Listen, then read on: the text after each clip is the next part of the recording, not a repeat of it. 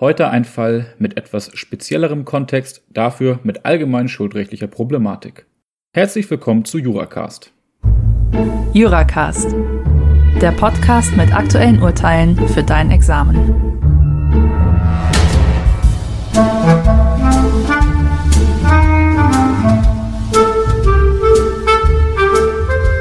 Mein Name ist Davut und ich stelle euch heute das BGH-Urteil vom 14.06.2019, Aktenzeichen 5ZR 254 aus 17 vor.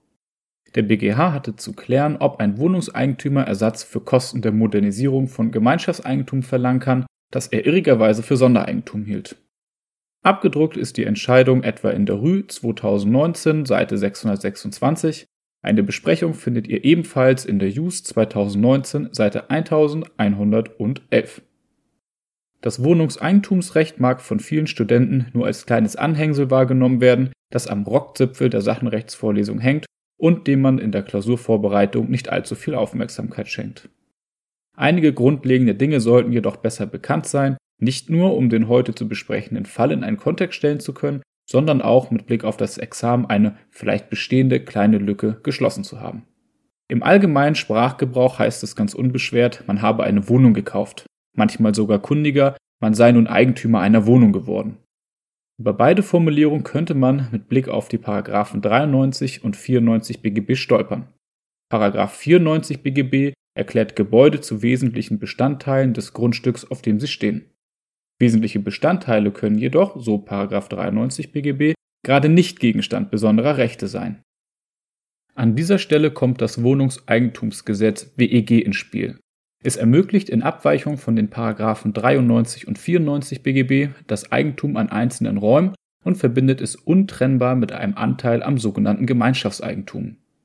Das WEG verfolgt also ganz allgemein das Ziel, das Eigentum an einem Mehrfamilienhaus unter mehreren Berechtigten in einer praktikablen Weise aufzuteilen, ohne damit die Gliederung in einzelne sonderrechtsfähige Wohnungen aufzugeben.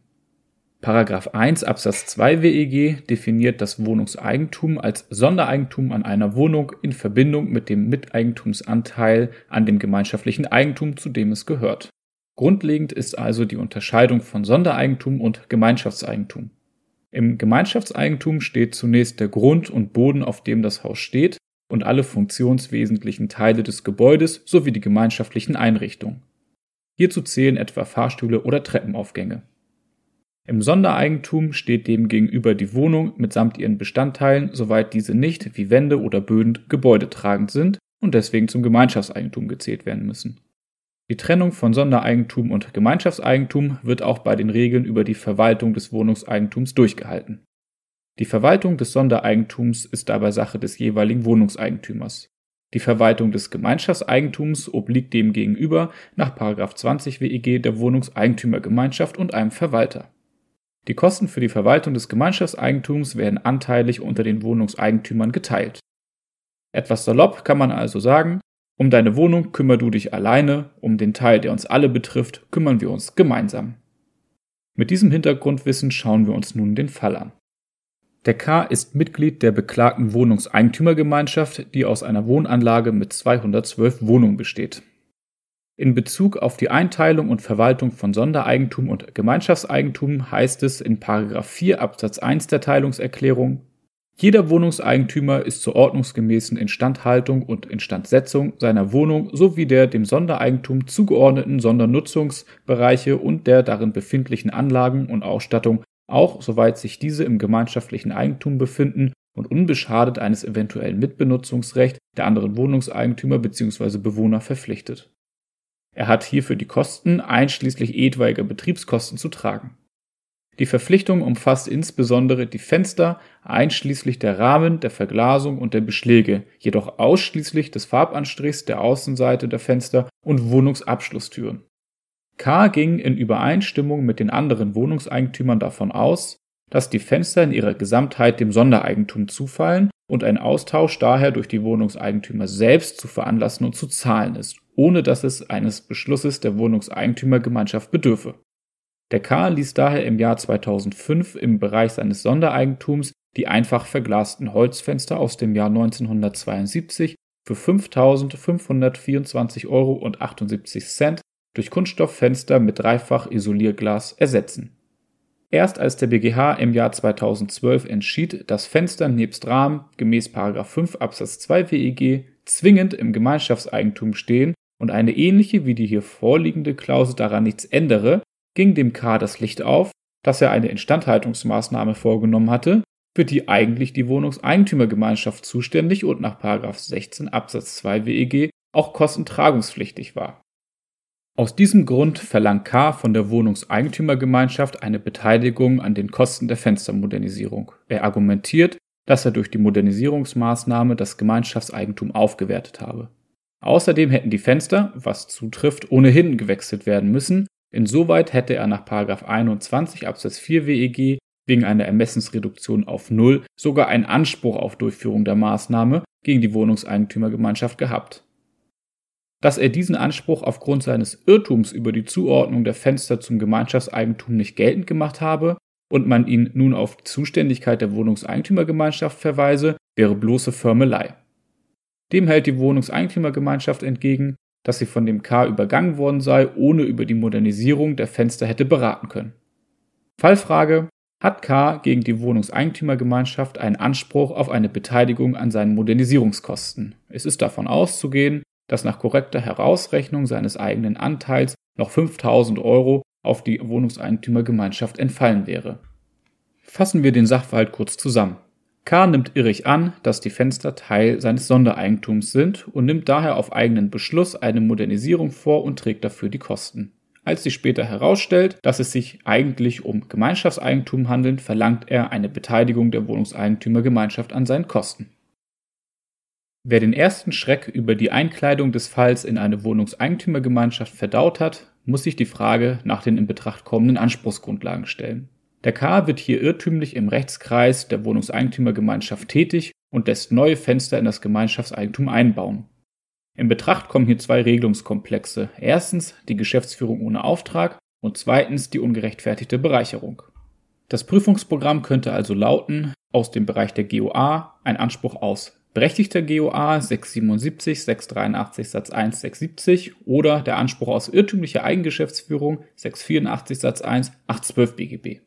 Problematisch könnte hier sein, so viel sei angemerkt, dass der K davon ausging, im eigenen Verantwortungsbereich tätig zu werden, sodass ein Fremdgeschäftsführungswille zweifelhaft sein dürfte. Aus dem Bereich des Bereicherungsrechts kommt ein Anspruch aus 951 812 in Betracht, der an den Rechtsverlust des K anknüpft, den er durch den Einbau der Fenster in das Gebäude erlitten hat. Der BGH geht allerdings einen anderen Weg. Ohne die Tatbestandsvoraussetzungen der einzelnen Anspruchsgrundlagen zu prüfen, lehnt er bereits die Anwendbarkeit der allgemeinen Anspruchsgrundlagen des BGB von vornherein ab. Er verweist hierfür auf die Vorschrift des 21 WEG, der die Verwaltung des Gemeinschaftseigentums durch die Wohnungseigentümer regelt.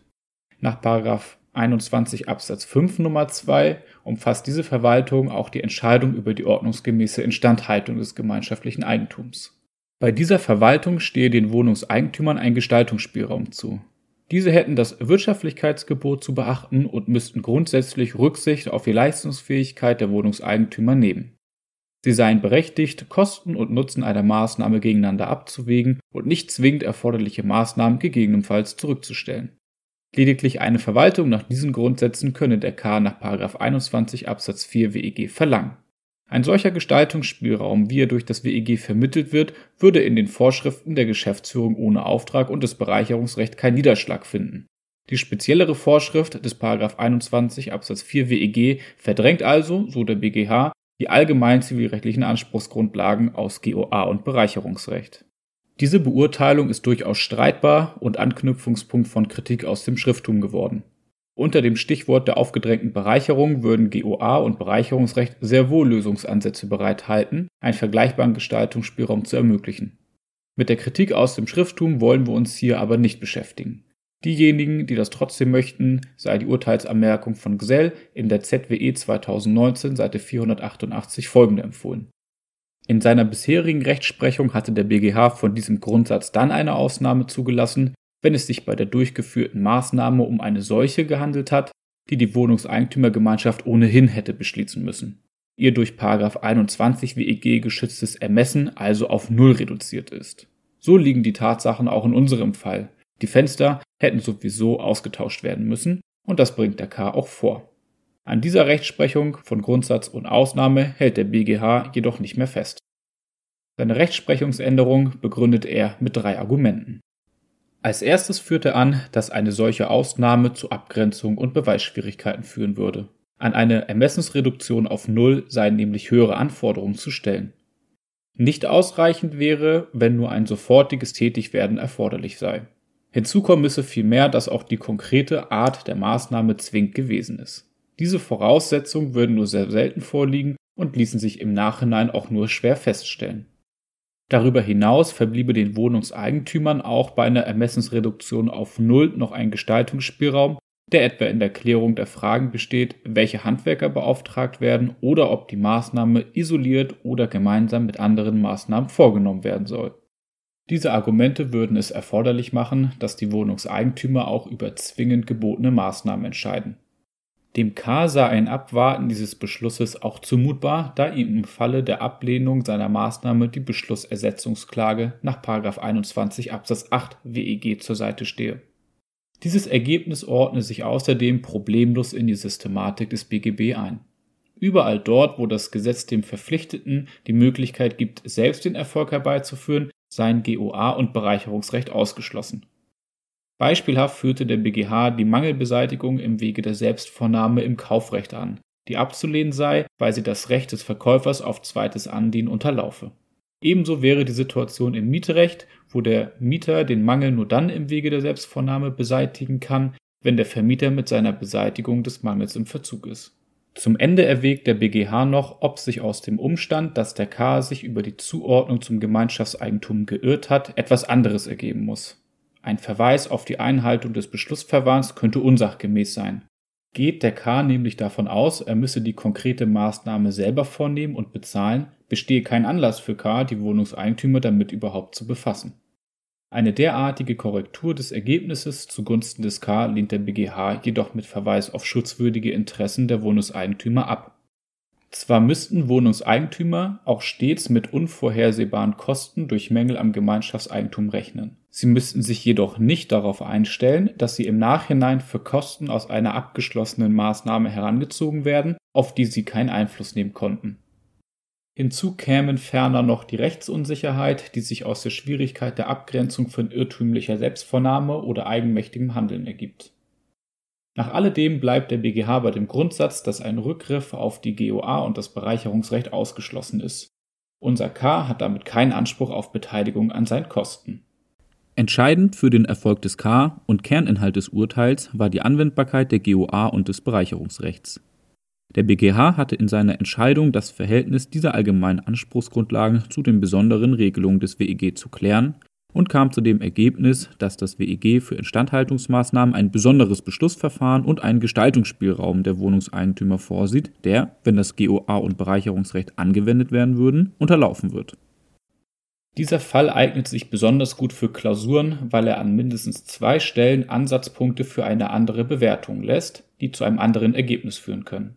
Gemeint ist die bereits angesprochene Berücksichtigung der Lösungsansätze der aufgedrängten Bereicherung im Rahmen der GOA und des Bereicherungsrechts.